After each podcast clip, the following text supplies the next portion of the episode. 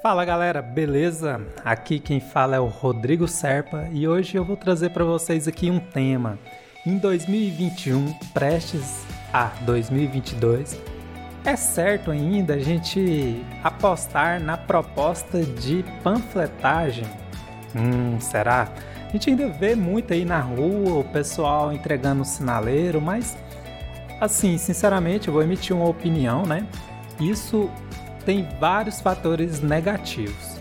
Né? Primeiramente é a questão da poluição. Hoje a gente está com marketing muito focado né, no ser humano, nas propostas ecológicas, na visão que as pessoas possam ter aqui da nossa empresa, da sua empresa, enfim.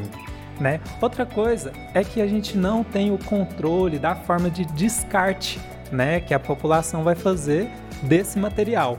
Então, muitas vezes a pessoa vai pegar ali por educação, né? Às vezes ela entende o esforço que aquela pessoa que está panfletando está fazendo, mas ela vai jogar ali dentro do carro, muitas vezes vai jogar pela janela, dependendo do nível de educação, e nem sempre a função, né, desse panfleto não vai ser feita, que é comunicar.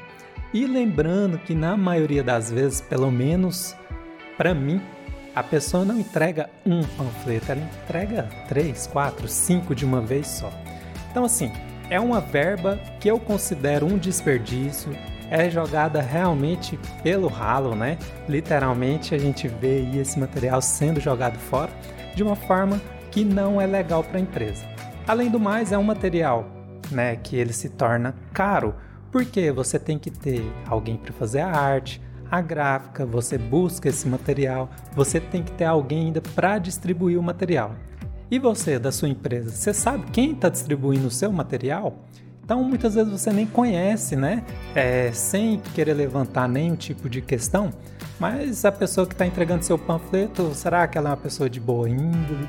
Será que ela é uma pessoa que faz a coisa direito, não está jogando seu panfleto fora?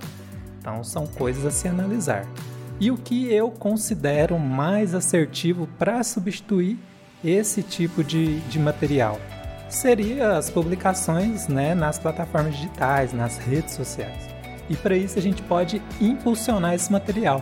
A gente pega esse material, faz uma arte legal, a gente filtra o público, né, que é o mais interessante, quem vai receber esse material.